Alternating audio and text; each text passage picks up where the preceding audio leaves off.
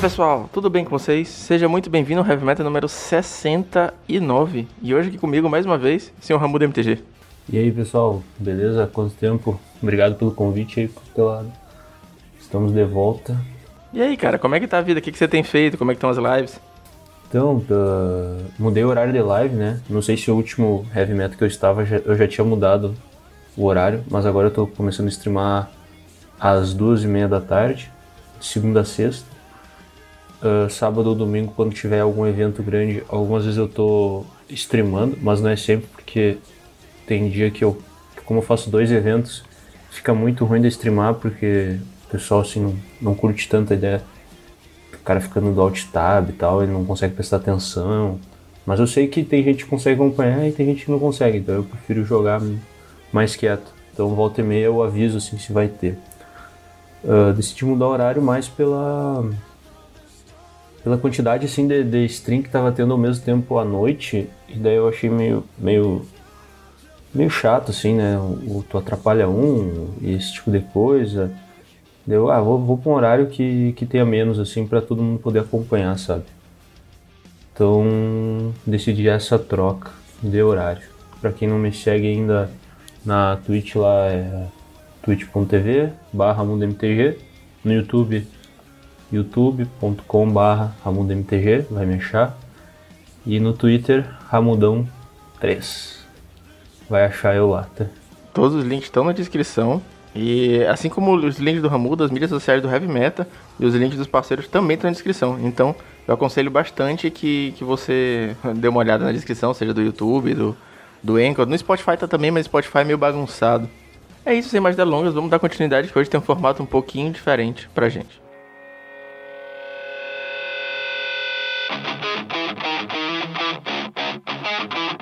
Cara, eu tô afim de experimentar um formato um pouco diferente hoje.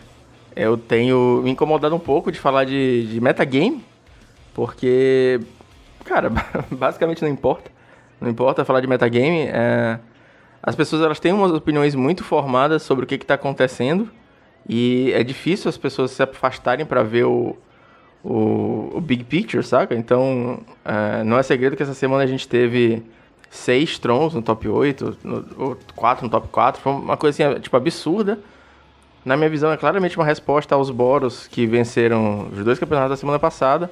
Mas isso é uma coisa que eu não quero mais ficar falando, sabe? Eu não quero mais ficar fazendo leitura de meta. Então hoje eu vou testar esse novo formato. Trouxe o Ramudo aqui pra gente comentar. E a gente vai falar só de lista. A gente vai falar de tech da semana. Não vai falar do, do metagame, o que, que subiu, o que, que aconteceu. É, e aí a gente vai falar um pouquinho das listas da, das ligas também. Antes a gente era focado só no Challenge e só no Top 8. Então agora a gente tem as listas das ligas para comentar também. E aí eu já começo perguntando pro Ramuda, cara, o que, que você olhou de interessante essa semana? O que, que apareceu de inovador? O que apareceu de inovador? vou, vou ser modesto. Uma lista do W Fadas apareceu essa semana, que foi o... Foi um sub lá do canal Jair João o, ele mandou, né? Eu faço toda semana, fazer um merchan aqui, faço toda semana para um sub. Ele pode escolher um baralho, né? Ele que ele quiser. Ele pode me enviar eu vou jogar uma liga com esse baralho. E ele me enviou esse deck, que era o W Fadas. Eu falei assim: ah, posso fazer umas pequenas mudanças que eu acho que vai dar, vai, vai dar uma melhoria no deck. E realmente deu, conseguimos sair um 5-0 com o baralho. E é bem interessante até aqui do W Fadas. Pode crer, cara. Eu vi essa lista na, nas listas da liga, inclusive ia perguntar para ti é, qual foram as impressões dela e se tu acha que tipo ela consegue bater de frente contra outros X do formato, né? Porque o, X, o R e o B são os X bem estabelecidos. E aí a gente teve esse o W fazendo 5-0 aí. O que, que você tá achando que vai ser o futuro dele? Eu tem, tem, acho que a maioria acho que é meme o baralho. Mas eu realmente achei interessante a ideia de tu ter counter com Prismatic Strands e Ninja, sabe? Tipo, tu consegue blocar bem e tu tem um card advantage legal com Ninja e um clock com até o Moonblade. E é interessante que é sinérgico, porque o Squadron Hawk é uma carta muito forte também. Tu pensa, ah, tem um Squadron Hawk perdido lá, não tem nada a ver com a tech. Mas a carta é um 4x1, e daí tu vai comparar contra os outros o X, tu tem um bicho que é 4x1, o cara não tem um bicho que é 4x1, entende? E ele bloqueia todas as fadas do teu oponente, uh, ele consegue bloquear bem os outros bichos com, com Prismatic. Com certeza tem que ter mais teste, porque quando eu fiz o 5-0, os caras não sabiam o que estava acontecendo, né? Tipo, o que que é isso? Esquadrão Hawk com ninja. Daí do nada tem uma fada guia-mãe, um Prismatic Strange perdido. E daí G2 e G3 tem uma parte vermelha do baralho que me ganhou vários jogos, né? Tipo assim, o cara tinha um que viu assim, uma ave mana vermelha ele só viu no segundo, no segundo jogo. Tomou Electricre já, sabe? Uma Pyroblast da vida. Então, a questão é que para mim, as duas cores que tem as melhores criaturas do formato é azul e branco. Né? Tem Spell Stutter, Drifter, Ninja, temos Traben, Squadron Hawk. essas criaturas são muito boas, né? Tipo, ah, não tem, nessa versão não tem Core Skyfisher, Hawk, que são outras criaturas boas do formato, né? Mas a, aí já tem a maioria. E daí a fada guia-mãe lá, que é o bicho mais que poucas não é que poucos conhecem, mas é pouco jogado, então a pessoa não, não se lembra o que faz muito bem, que é uma mana branca 1 barra 1 voar, e vai ter a aventura que é mais 2 mais 1 uh, e voar até o final do turno, e em velocidade de feitiço, né? A questão é que foi útil muitas vezes, porque o ninja é bloqueado no, no chão, e daí tu passa ele voando pelo menos uma vez, né? Então tu garante um draw, e tu faz a fada guia de novo. Então tem uma, uma techzinha ali, é, é sinérgico. A questão era que, tipo, tu, uh, foi preciso. Ele, provavelmente o Jair João pensou, ah, vou colocar vermelho porque o deck mal tem removal, então vou pôr removal no side, né? Então achei bem interessante. E com certeza o Prismatic ganha muito jogo, né, cara? Ganha muito jogo. Eu achei uma, um deck sensacional, porque assim, eu tava vendo aqui a lista com mais cuidado, ele tem 22 criaturas. E não tem essa criatura que seja assim seca, né? Toda criatura faz alguma coisa extra. Então você tem o Traben que deixa a pista, o Squadron Hawk que puxa os irmãos dele, Spell Tutor que anula, os ninjas e tudo mais. E até a, a, a Fairy Godmother, né? A guia mãe que você tá falando, é um custo 1 barra 1. É, que você consegue botar para devolver com ninja, né? Pode usar o aventura depois, saca? Tipo, ou antes, para dar evasão. Achei interessante pra caralho. E o splashzinho vermelho no side vai pegar todo mundo desprevenido, então. Muito bom. É, e também a interação de Brainstorm com o Squadron Hawk é um negócio bem, bem forte quando dá certo, né? Tu consegue fazer um Squadron Hawk para 3 ou 2, né? E tu consegue. 3 geralmente, porque daí tu dá Brainstorm, coloca dois pro baralho, faz o, o em teoria o quarto, pega esses outros dois, então tu tá com, consegue aproveitar bem a Brainstorm e comprar várias cartas com ela. ela. Ela acaba sendo um draw, né? Em vez de ser uma simples cantrip. É, o Call Blade do Pauper seria esse deck aí, né? É, eu pensei em chamar de Call Bladeless. Faltou bater Skull e espada. Não, é um, é um excelente nome. Tem um, tem voto do Heavy Metal pra chamar de Call Bladeless. Aí tem uma outra lista que eu achei massa também, que é um, um, um, um arquétipo que eu acho legal, é uma combinação que eu acho massa. Eu fico triste não ver mais jogo, que é o Rakdos do Chocotone. O Chocotone fez 5-0 com esse Rakdos, que é o Rakdos Monarca, né? Claro. E tá jogando com dois Bonders, que eu achei legal. E Blighting, que é uma carta que normalmente não vê jogo nas listas, apesar de ser uma carta muito forte. Causa 3 dano ao jogador e ele descarta duas cartas. É difícil a gente ver a galera jogando com Blighting.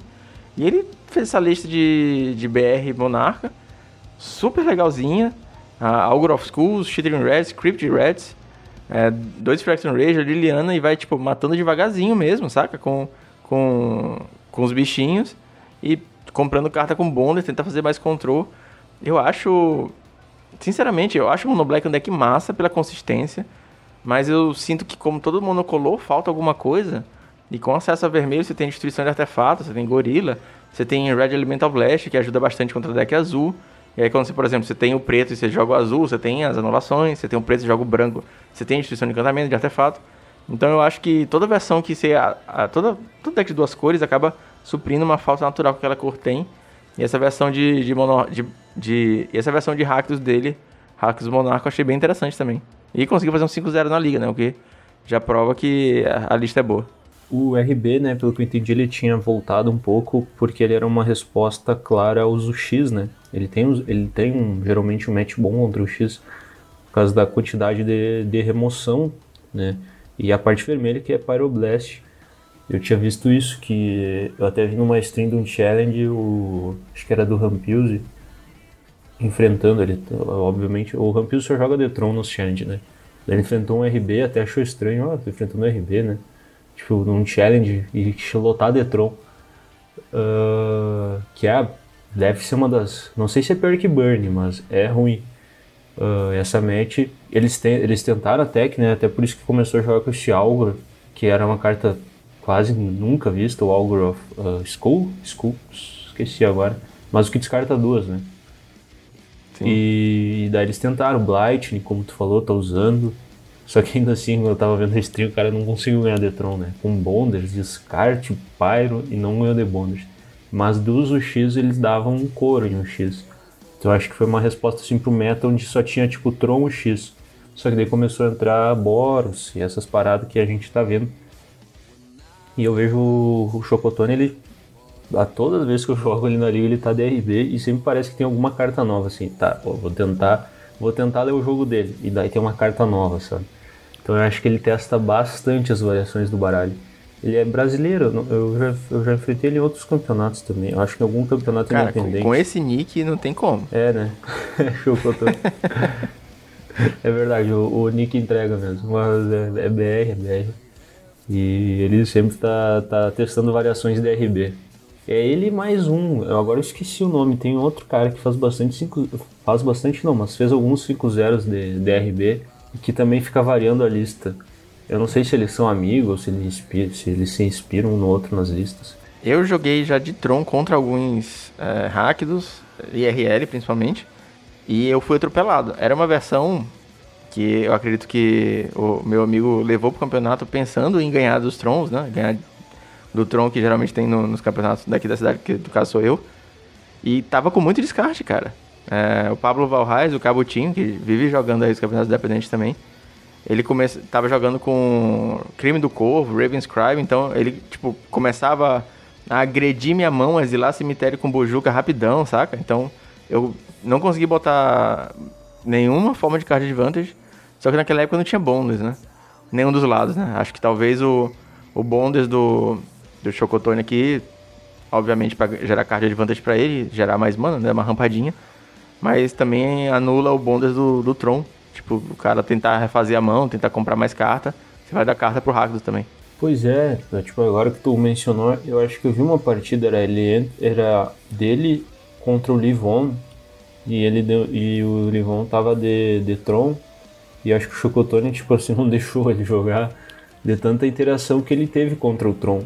Então eu não sei se é, é padrão agora dessas listas da SRB, mas realmente ele tinha a Braid, Tipo, o cara fazia Bonders na Braid, tinha Blightning que era 2 para 1, tinha Bojuka, tinha Exílio do Cemitério.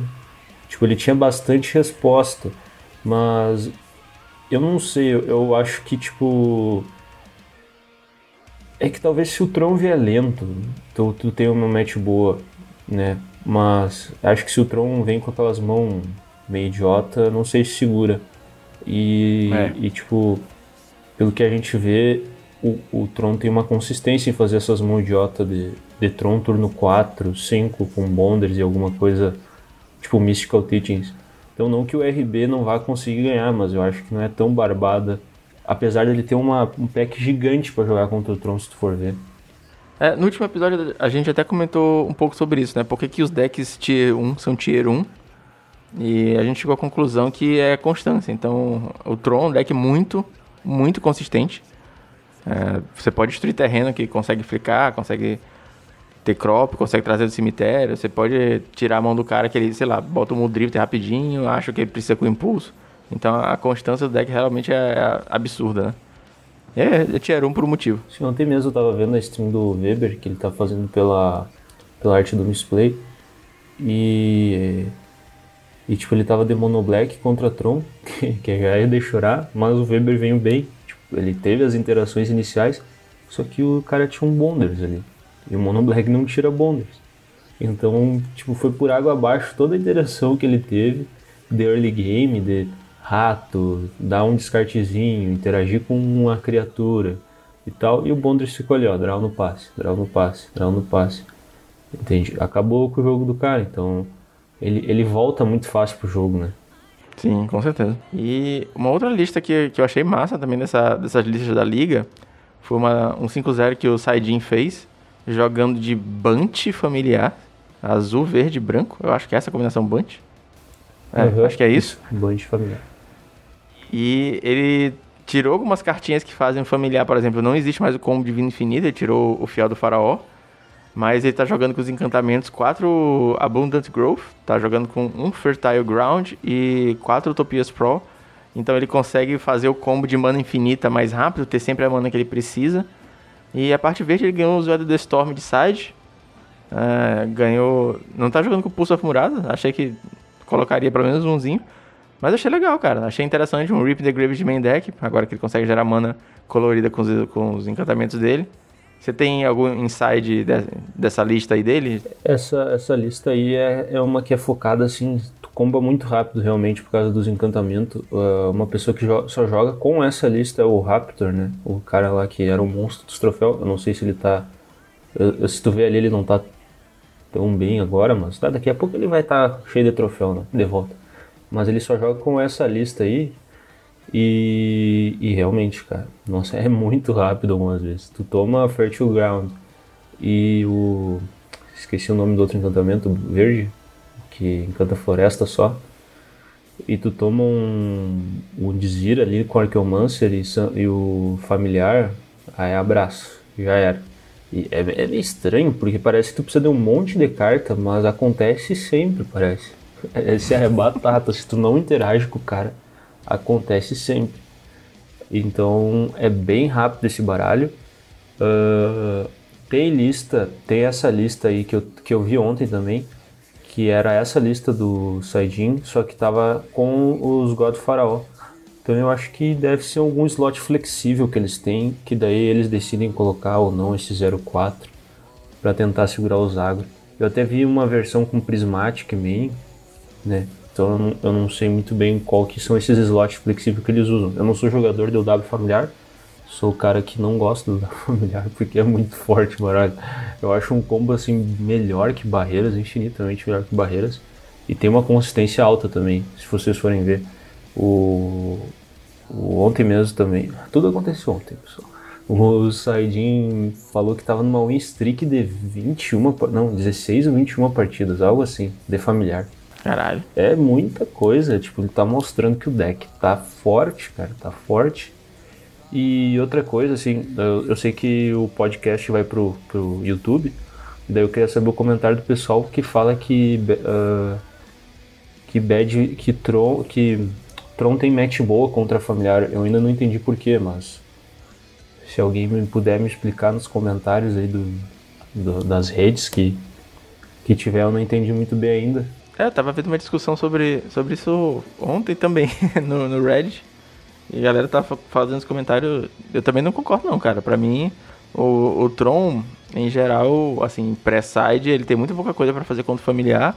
A não ser que de fato venha aquela mão idiota que ele consiga dar o Jin Hova muito rápido. Não, não é nem todo o Tron que tá jogando com o Jin Hova. Ultimamente era só mais o Igor Coelho mesmo.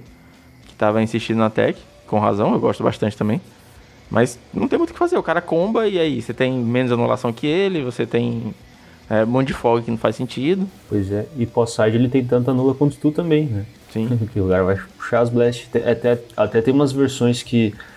Eu não sei se apareceu, eu não, não cheguei a ver agora, mas eu vi que teve alguns 5 zeros, só que não aparece sempre, né? Que era com gorila e red elemental no side, né? Que era Pode do familiar. Então eles poderiam puxar ainda a Red Elemental contra o Tron. Então eu não, eu não sei como pode ser melhor pro Tron, mas se souberem me explicar, agradeço. Deixa aí nos comentários. Então a gente, se a gente vê aqui tem o guerreirinho do Monou, o, Gem, o eu não sei como é que fala, eu sempre chamo de, de Gemão, MTG, que é BR também. Uh, eu tô chamando de guerreirinho o jogador de Monou porque tá muito mal posicionado o baralho, né? De tanto Boros que tem no formato. E todo mundo sabe que Monou sofre demais para para criatura voadora. mas ele conseguiu fazer um 5-0 aqui com a tech do, do Off on Mind para tentar suprir, para melhorar né, o deck com o card Advantage, já que ele tem oito humanos, que é os ninjas e os Delver. Uh, essa lista aqui não usa o, o. Acho que não é Alibaba, o Homem Voador, não lembro agora, mas eu vi uma lista que usava o, o bicho que voava, uma mana 1 humano, só para melhorar o Off on Mind, mas eu acho que não vale a pena. Mas, mas é interessante que alguém consegue ainda fazer 5-0 de Mono, que tá um deck tão fraco no, no, meta que a gente tá. De onde viemos, né? Uns anos atrás o Mono era o melhor Delver que tinha, com as fadinhas, né? Com a, com a Cloud of Fairies, com, com Snap, com Gush, com a porra toda. E agora tá isso, né, cara? Santuário. Caiu o Santuário, o Mono caiu junto. Né? É. Outra lista aqui que eu acho interessante foi o Carves voltando com o Tireless Tribe só que com uma versão mais. Uh, não sei se é uma comparação válida, mas assim, lembra para mim a ideia do Affinity. Não é agro, não tem nada a ver com agro, mas tem criaturas boas com um combo no meio. Se, tu, se tu for ver. Tipo, tem Arqueomante, Algor, Muldrifter e Trabe. Tirando o Algor, que é uma criatura que acho que tu vê até nos Tribe, o resto tu não vê nos Tribe. Então é tipo, é um monte de. Como eu falei, ó, um monte de criatura azul e branca boa. Né? Eu tava falando ali que as, as, pra mim as melhores criaturas estão no azul e branco.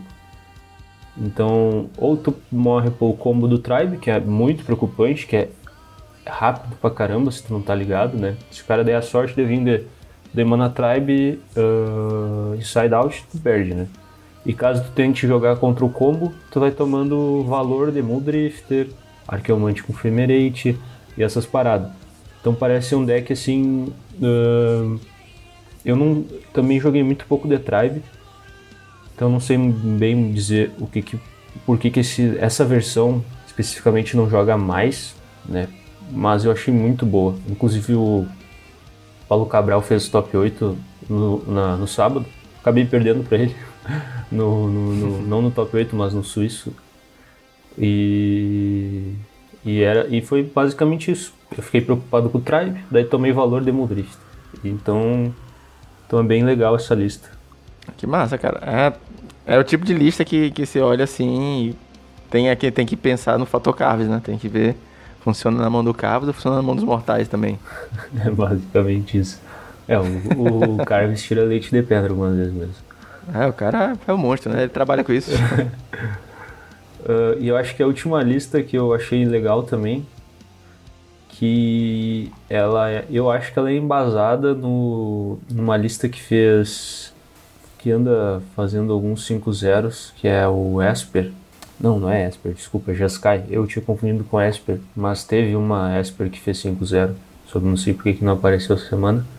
Mas é a lista do Brevenix que ele tentou ir para uma linha com Seeker of the Way para acho que para tentar segurar o, os, a quantidade de agro que tem no formato, né? Se tu for ver bem, eh, a maioria dos decks eles precisam lidar com o Seeker.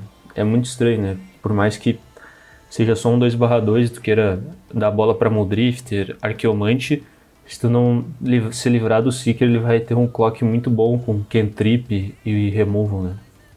Mais ou menos a ideia do Boros Bully com, com Seeker também. Tu vai fazendo teu board enquanto tem um Seeker 3-3, 4-4 lifelink dando porrada e ganhando vida. Então eu acho interessante. E tem um Pulse of Murasa perdido, né? Que os caras são gananciosos, mas eles conseguem fazer. Então só, só no fator Bonders eles conseguem fazer um Pulse perdido.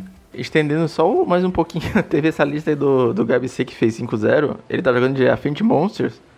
E o que eu acho, só o que eu achei diferente assim é que ele tá jogando com dois Vault of Whispers e dois Terminate de side. E aí eu achei legal porque o Affinity Monsters ele tem um pouquinho de dificuldade contra o B, né? Você mete um, um, um peixão lá, o Gourmand Gangler, você não tem muito o que fazer. Tem que fazer um 2 por 1 um, tem que é, sacar uma porrada de coisa pro Atog. Aí que o Terminate ele meio que tenta resolver isso. Na minha, na minha leitura, olhando aqui por fora, esse Terminate caberia perfeitamente nessa média. Com certeza, é uma boa tech mesmo. Onde tem Guardian e, e, E Gurmag é uma carta bem boa. É, é aquilo, né? Tipo, o Affinity não quer uma carta que tem duas coloridas na, na no custo, mas como ele tem quatro compassos, eu acho que é bem tranquilo para ele fazer. Se tu for ver ali os artefatos, quatro cromáticos, quatro compassos, quatro prisma. Eu acho que ele não vai ter muita dificuldade de fazer uma uma spell com duas coloridas no custo. Então é, é legal mesmo. É isso, a gente está finalizando a primeira parte desse podcast hoje. A gente tem mais um bloco hoje. É, vai ser uma, um podcast essa semana. Mas é, deixa no comentário o que você achou da gente fazer um, um, um bloco de teste da semana, talvez analisando até listas que, que entrem pelo Royale, que entrem do, do Challenge também.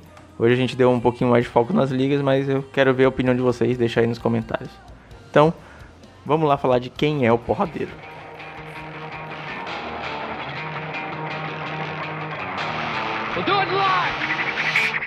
Cara, tem um artigo seminal do mundo do Magic chamado Who's the Beatdown, do Mike Flores. E tem vídeo sobre isso, o Elba tem um vídeo muito bom sobre isso. O PV tem vídeo sobre isso na, na Spikes Academy, que é o, a, o canal de cursos sobre Magic que ele tem. E aí eu tava pensando, foi uma sugestão no grupo de apoiadores do Heavy Metal, que a galera falou pra gente fazer um vídeo sobre isso. E por coincidência, eu passei uma situação muito parecida com os exemplos dos vídeos e artigos nessa semana jogando campeonato na lojinha. Eu vou jogar de Jeskai Finch e estava enfrentando o RDW. São dois decks agro, né? Só que a minha função nessa partida era de segurar, segurar o jogo até eu conseguir flingar, fazer alguma coisa semelhante. E teve uma, uma partida que eu tava com relativamente pouca vida, para padrões de estou enfrentando deck vermelho. Eu cheguei a ficar acho com 10 de vida e comecei a botar blocos bons na mesa. Comecei a botar Tog, Enforcer que se o meu oponente atacasse com as criaturas 2-2 dele, ele ia acabar perdendo atacantes. Mas ele tava, salvo engano, com umas quatro criaturas, a gente até comentando depois da partida, até falei isso pra ele. Que beleza, eu tinha dois blockers, se ele atacasse, ele ia perder é, uma criatura, duas, depois ele perdia mais duas, mais uma, e só que esse ponto de vida, talvez que eu perdesse nesses ataques suicidas dele, fosse suficiente para ele comprar um Bolt, um Fire Blast, alguma coisa só pra finalizar. E ele não o fez, eu comecei a comprar uh, os meus compassos, comecei a ganhar vida e, sei lá, Tot Cash, Off Mind e flinguei depois. Então foi um ponto da partida que eu acho que ele segurou, ele não deveria segurar. Não tem como saber o que, que ele ia comprar e tal, mas é, quando eu tô num deck que tem muito pouco um plano B, tipo RDW, o meu plano é atacar. E aí eu trouxe o Ramudão hoje pra gente comentar um pouquinho sobre esse conceito de que host the beatdown, quem é o porradeiro no mundo do Pauper. Principalmente porque o Ramuda, ele joga há muito tempo de UB. E o B fez incríveis resultados de UB, né? E o B tem essa postura que você pode fazer uma, uma partida super agro com Gurmag cedo e tudo mais. Ou você pode fazer uma partida super controle, segurando mesmo e jogando o Gurmag só de finisher. E aí eu queria saber tua visão, cara. O que, que você acha um pouquinho da, de quem é o porradeiro Rosevich Down no Pauper? É, o Tudão acho que um exemplo assim todo, acho que quase todo deck é controle contra Red Deck Wins, né? Se tu for parar pra pensar, acho que é o deck mais rápido do formato no sentido de quem é o porradeiro, né? Eu acho que esse é o mestre dos porradeiros, provavelmente é o Red Deck Wins. E é um negócio assim que o pessoal acho que não tá muito ligado. Eu, eu queria dar um outro exemplo relacionado a isso, que é o Burn contra o Red Deck Wins. Eu tava jogando Red Deck Wins contra um Burn numa liga e o cara começou a dar Burn em mim. E eu fiquei assim, nossa, cara, será que esse cara já jogou essa match, né? Simplesmente ignorou minhas criaturas.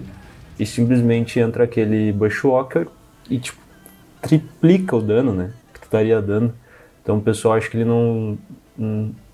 é, é, um conceito sutil, porque tu de burn, tu se sente que tu é o. Parece que tu é o beatdown, né? Tu, quer, tu que quer dar a porrada, porque tu só tem burn, tu quer queimar o cara. E não é bem assim, né? Se tu for ver. E acho que esse é um exemplo clássico, assim, do. Como o do Affinity, que é um outro deck agro, como tu mencionou, o Jeskai principalmente, que, que é mais tem um, criaturas mais rápidas. Uh, se ligar nisso, né? Que tem muito deck mais rápido que tu. Uh, levando assim pro B, é aquele esquema do, do Tron. Tu é um deck meio controle, mas tu vai ter que ser o beatdown contra o Tron, porque ele é o melhor deck late game. Então tu não pode deixar ele chegar no late game com tanto recurso. Tu tem que deixar ele mal de vida. por isso que Weather the Storm é uma carta muito forte. Que algumas vezes tu chega nesse, nesse ponto, cara, na Weather the Storm acaba com, com, o teu clock, que já não é muito alto. Então acho que tem, tem níveis, né? Tipo assim, é, a, o teu beatdown é bater com um ninja e uma fada, é 3 de dano, é, é o teu beatdown. É pouco, mas é o teu beatdown, entende? Uh, outra, acho que é, sim, é muito de match para match e é complicado tu, tu visualizar isso. Uh, por exemplo, Jeskai, uh, um Affinity contra elfos é outro exemplo. É difícil você matar um elfos rápido muitas vezes. Vai ter que vir com interação, sabe? Então é, é, é meio complicado, tipo.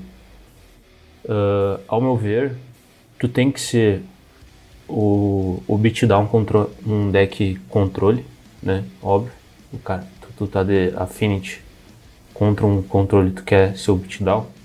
Agora contra um combo, sabe que o combo vai ser mais rápido que o teu beatdown, então tu tem que ter interação, por mais que tu tem que ter clock e interação, entende? Então é duas variáveis que tem que estar tá ligado. Uh, é, é, essa sutileza que tem na, nessas matches e tu tem que prestar bem atenção. E eu acho que falar sobre esse conceito é legal também, falar sobre o Magic, porque eu nunca escondi que o público-alvo do Heavy Meta é o jogador que está querendo começar a fazer seus primeiros resultados, né? O cara ou que já faz um top 8 na lojinha, quer ganhar um campeonato, jogar um independente, fazer o primeiro 5-0.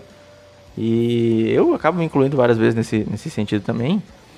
E como jogador mediano, é, você pode usar um sinônimo chamado de medíocre também, que tem uma conotação um pouco mais negativa. É, eu me pego várias vezes pensando sobre a minha mão, né? Tem várias mãos que eu pego que são jogáveis. E tentar ter um plano de jogo contra um deck específico, por exemplo, você falou do, do Affinity e, e, do Elfos. Eu tenho jogado um pouco de Affinity e, cara, às vezes você vê uma mão sem crack, não tem o que fazer. Tipo, o cara vai fazer o snowball dele, eu não tenho um galvão, eu tenho uma mão super rápida, vou meter dois mira em força que, tipo, o que, que vai me adiantar? Se ele vai começar a ganhar vida, ter blocos pra caralho. Então, isso são os pensamentos que você tem que ter quando você tá jogando com o seu deck. De, beleza, essa mão tá boa, mas tá boa nessa match? Tá boa na postura que eu tenho que ter nessa match? Uh, não exatamente isso, né? Por mais que a tua mão esteja muito boa e sinérgica, precisa interagir com o cara, porque ele vai ter um. O payoff dele é muito maior que o teu, né? Se tu for ver. Ele desvirar com o patrulheiro, é tipo assim, ou a OL Wisher é muito melhor que tu desvirar com 3 Mirin Forcer, 2 Mirin Forcer e um Atog, né? Então algumas vezes é, é, muito disso nessa match. Então tu precisa lidar com as threats dele que são muito mais fortes que as tuas. É uma, e é uma situação extremamente complicada, né? E é, é foda ficar falando isso, porque até mesmo o vídeo da Spikes Academy que eu vou deixar linkado aqui, é um vídeo que tem de graça no, no YouTube é mais sobre a explicação do conceito e fazer você pensar sobre o conceito do que um guia detalhado de o que fazer em cada match. Isso aí é, a gente precisava de um primer, né? no Heavy Primer, para explicar, olha, no deck X, na match tal, você tem que fazer isso, tem que ser o agressor. E uma outra match interessante que eu consigo lembrar, eu tava jogando de Tron, eu mandei esse print até pro Bruno Barcelos, né, o Benoro, que é o jogador de Elfos, e eu tava jogando contra o deck de Elfos, e aí o, o cara meteu três do, do. Acho que é a Vigia do, dos Pinheiros, que dá mais X mais X, né? Uhum. Timberwatch Elf. Timberwatch. É, não é patrulheira. E eu com três Moments Peace na mão. E aí, eu, e tipo, tudo dele. Botou dois Timberwatch, é um desvirado, me deu uma porradinha. E aí eu virou pra mim com três Moments Peace na mão. Mandei o print screen pro Bruno e falei, e aí, quem que vai ganhar? Aí ele, porra, cara, pena desse Elfos aí. E só que não, cara, o Elfos ganhou. O Elfo me combou. O turno 7 dele, ele comprou todo o deck e me deu um rastro stance absurdo que me, não ia fazer nada, saca? Eu ainda tava naquela de estou jogando minhas cantrips e estou jogando Moments Peace. Não tinha mana sobrando, saca? Não dava fazer muita coisa, não. Tu, tu tem que colocar em conta, né? Tipo assim, por mais que o cara, o cara vai ter alguma coisa contra isso também, né? Tipo, Uh, pensar que é a única out, acho que do Elfos nessa match, quando tu tá alocado de Moments Peace é arco e sustain Harshman, né? É o, esse negócio. Então é complicado, ele vai tentando tirar valor do, do, do, do tempo de jogo para fazer você gastar até achar essa resposta, né? E o elfo ele tem que sair com umas mãos muito rápidas, né, para ganhar Detron. Que não é sempre que acontece. Repetir. E a gente comentou no primeiro bloco sobre o seu W Fadas. Que ele é um deck também que tem uma visão interessante. Porque o sideboard dele entra com splash para vermelho e torna o deck muito mais controle, né? Então, você tem algumas tags que mudam um pouco a perspectiva se você não conseguir agredir tanto. É, tipo assim, teve uma match, por exemplo, que eu acho que é para qualquer UX contra Boros. Tu não vai conseguir agrar o cara tão cedo, né? Por causa que ele tem muito bloco voador. E eu, eu acabei enfrentando um bully e eu tive que ir pra, pra esse lado. Uh, se vocês forem ver lá no meu canal no YouTube, eu coloquei essas duas partidas no, no YouTube, que é a, as partidas, não, desculpa, a liga inteira, em duas partes. E vocês vão ver essa match do Boros Bully. Eu fiquei cozinhando, cara. Cozinhei. Eu tinha tipo um Electric e não usava porque eu sei que o cara tem Prismatic no baralho. Uh, e ele sabia no, e ele sabia disso porque ele, ele viu uma mana vermelha no, no, primeiro jogo, então ele imaginou, não, esse cara tem alguma coisinha no side, né? Então eu cozinhei até encaixar um Electric. Então é essa posição que eu tive, porque o, o W, esse, essa versão do W Fadas, ela consegue ser um pouco mais agressiva por causa do, do Squadron Hawk e Traben. Então nessa match eu era o controle. Se forem ver o vídeo, eu passo não sei quantos turnos sem atacar, sabe? Sem fazer nada, só esperando o cara fazer algo para poder eu poder reagir. Acabo fazendo coisas como descartar cartas boas, talvez foram jogadas duvidosas, mas assim tentando achar o momento perfeito para virar essa chave, né? Que é eu vou ser o beatdown agora, entende? Saquei. Então eu vou deixar essa partida até linkada na descrição também. É, é, sempre bom a gente ver as gameplays. E o, o legal também é ter a explicação depois, quando, assim, mais frio, né? Porque gameplay narrado na hora, às vezes você não, não consegue, dividindo a sua concentração com o jogo e com a narração, você não consegue explicar direitinho o que, você quer fazer. Então eu dou muito valor pra, pra gameplay que é narrado depois, exatamente por causa disso. Você perde um pouco da emoção, mas você ganha em, em conteúdo, assim, em profundidade do conteúdo dessa partida. Vou deixar linkado na descrição é, também. Com certeza, cara. Alguém já me falou isso, porque eu. Geralmente a, os challenge que tem lá no YouTube que eu faço é sempre depois dos jogos. E o pessoal me diz, né, que, que é interessante que por mais que não tenha essa emoção que tu comentou, eu vou percebendo na hora algumas coisas e vou, ah, mas aqui olha que legal, né? Eu, eu não fiz isso por causa de tal coisa. E ah, aqui eu ratei, eu podia ter feito melhor. Entende? Então tem várias coisas que tu, tu realmente olha no replay. Tem, tem, e, e, é, e é fato, pessoal. Acho que para qualquer jogo, olhar replay, tu vai ver, tu vai ver coisas novas. Não importa o jogo que tu jogar. Entende? Tu vai aprender ah, algo, tu vai aprender algo novo. É, então é uma coisa muito importante assim para quem quer melhorar. Acho que acho que é uma das principais, na verdade, consumir conteúdo, pessoal. Consumir conteúdo, tu vai melhorar bastante. A gente está explicando o conceito do beatdown assim na teoria, mas vocês vendo vídeos, uh, ouvindo, vocês vão ver bem melhor essa, essa teoria em prática, né? Sim, com certeza. É, eu lembro que eu, há muito tempo atrás, o Matana publicou um artigo na Liga Magic sobre a rotina dele de estudo do Magic, de prática e tudo mais. Aí tinha tudo envolvido entre ler artigos, ver vídeos, é, consumir conteúdo de Magic no horário do almoço. E é uma coisa que hoje eu não faço, admito que eu não faço, porque como eu estou produzindo muito conteúdo, é, eu meio que enxergo o Magic cada vez mais como um trabalho, saca? Então, é, no meu horário livre eu, eu consumo outras coisas. Mas é, quando eu me via mais como um jogador e queria melhorar nesse âmbito, bicho, quantas vezes eu no, no meu horário de almoço da empresa ficava com o celular assistindo partida, saca? e anotando coisas e, e ouvindo podcasts. Na época tinha pau view, é, ouvia Hack dos Cash, via vídeos. Então, é, essa parte de consumir conteúdo para você ter a teoria e tentar aplicar a prática, para mim também é essencial, cara. É, realmente. Não, é. Cada um dentro do seu limite. E realmente, quando o Magic se torna trabalho, consumir conteúdo se torna mais cansativo muitas vezes, né? Tu quer fazer alguma outra coisa, sei lá, jogar qualquer outra parada, olhar um serial Netflix, menos olhar uma partida de Magic. Entende? eu, eu entendo esse lado, assim. Uh, eu, eu acho que eu sou muito viciado porque eu, eu acompanho, eu deixo essa stream ligada, assim, não, não que eu que eu acompanhe fervorosamente, mas eu deixo ligado, dou uma olhadinha, tento sempre dar essa moral aí pro pessoal. Então é, é, é interessante. E realmente, tem momentos que, que eu ali acabo a live, nossa, cara, jogar qualquer outra coisa, menos Magic. O pessoal sabe, o pessoal que acompanha sabe, né? Tipo, o, pessoal, o cara se estressa com o jogo, fica feliz. Apesar de algumas vezes o cara fica feliz, quer fazer outra coisa, entende? Mas assim, para quem tá iniciando, né, é, é uma, é uma boa. Pra quem tá iniciando e para quem não tá, é uma boa consumir conteúdo. E aí esse conceito de, de Who's the Beatdown aqui, na real, é para ser básico, mas a gente vê pessoas disputando campeonatos e ainda patinando um pouco né, nessa, nesse conceito, como o próprio exemplo que eu trouxe lá da, uh, da loja da semana passada e você da sua liga, a gente vê que, que é interessante mencionar isso, que é interessante que as pessoas percebam um pouco o que, que elas estão fazendo. Eu eu faço um pouco isso também, tipo, e eu erro isso.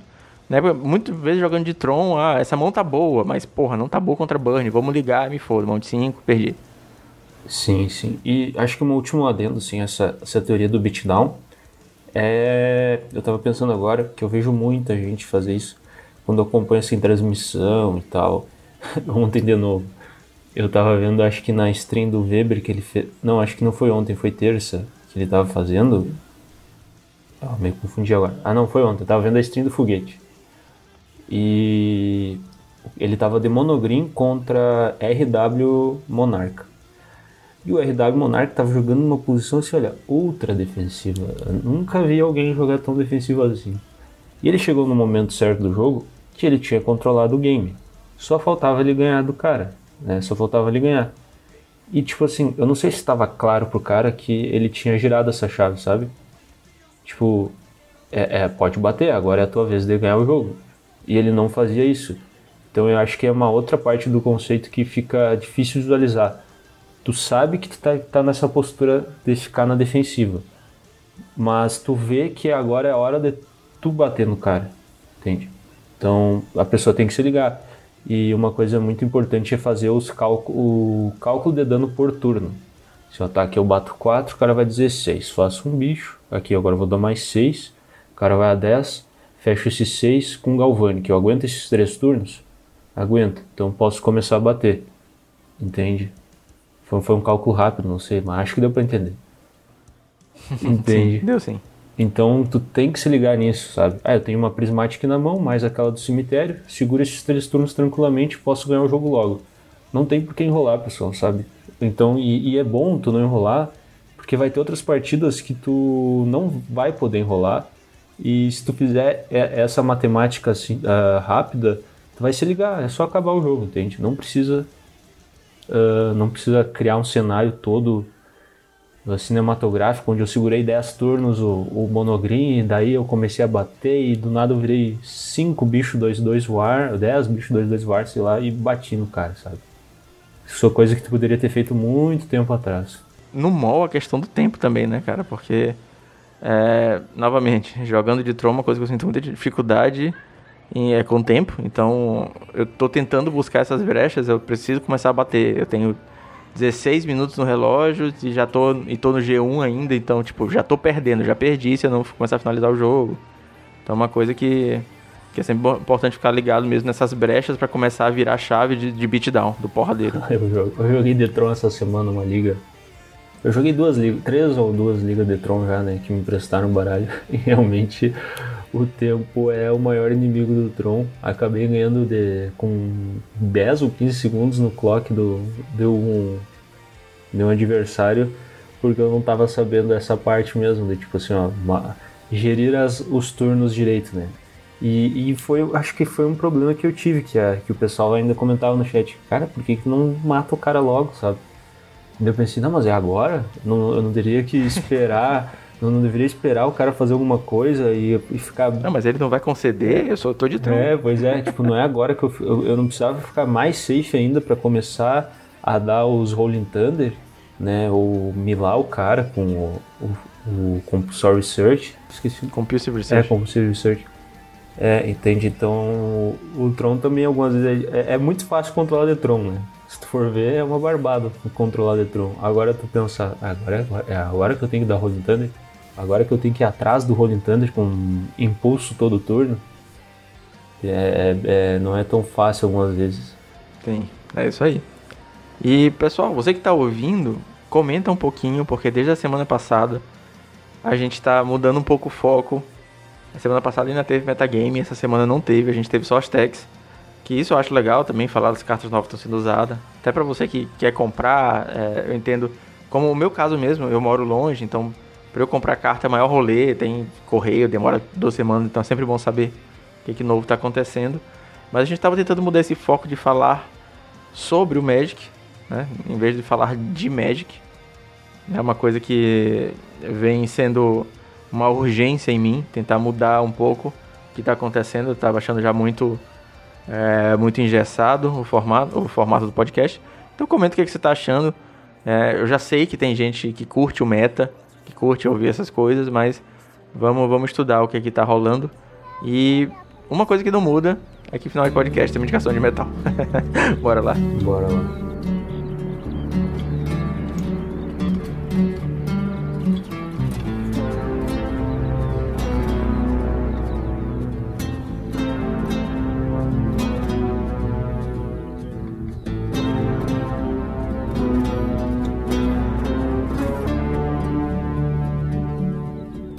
Hoje eu vou querer indicar uma música que era que eu lembrei esses tempos, coloquei até na lista de músicas da stream lá, que é Blue Sky do Pink Floyd, que é sobre a eu lembro quando no ensino médio tá aprendendo sobre as guerras. E como Pink Floyd ilustra bem essas paradas da, da história assim, então Blue Sky para quem não viu, é uma música bem curta, acho que é, eu não sei nem se dá dois minutos mas é uma música meio dark e, e parece viva sobre a, a Segunda Guerra Mundial. Então acho bem bacana a música, bem legal a melodia, óbvio, Pink Floyd. Então é isso aí, pessoal. Pode crer, cara, que massa. Pink Floyd é uma daquelas bandas que eu já ouvi, ouço algumas músicas, mas não, não tá sempre das minhas playlists. Mas tem um momento, parece que tem um momento pra ouvir Pink Floyd, saca? Tem aquele estado de espírito que você escuta Pink Floyd e te atinge que nem um tijolo, não por ser pesado, mas por ser profundo, saca? Bate assim na alma. É, exatamente. Essa, acho que essa música é bem profunda, apesar de ser curta e. Entende? E é legal ver o vídeo também, se, se puder. Massa. Essa música, essa indicação, assim como todas as indicações de uma caralhada de, de heavy metal, eu não vou mais ficar contando, tem muito Estão é, na nossa playlist colaborativa, link está em toda a descrição. E é uma playlist bem honesta, cara. Eu fico pedalando às vezes ouvindo, ouvindo ela, tem bastante coisa divertida. Eu recomendo que você ouça também. Senhor Ramudão, muito obrigado pela presença. É, eu bem sei que foi difícil a gente se encontrar essa semana, mas foi massa, cara. Sim, sim, foi bom, foi bom. Gostei do formato, né? Sou suspeito, mas eu gostei bastante desse formato. Acho bacana também analisar as listas da semana. E obrigado pelo convite novamente. É isso aí, cara. Tamo junto. Todos os links do Ramudão novamente estão na descrição. Agradeço a você que passou mais uma semana com a gente. E é isso. Valeu. Falou. Até semana que vem.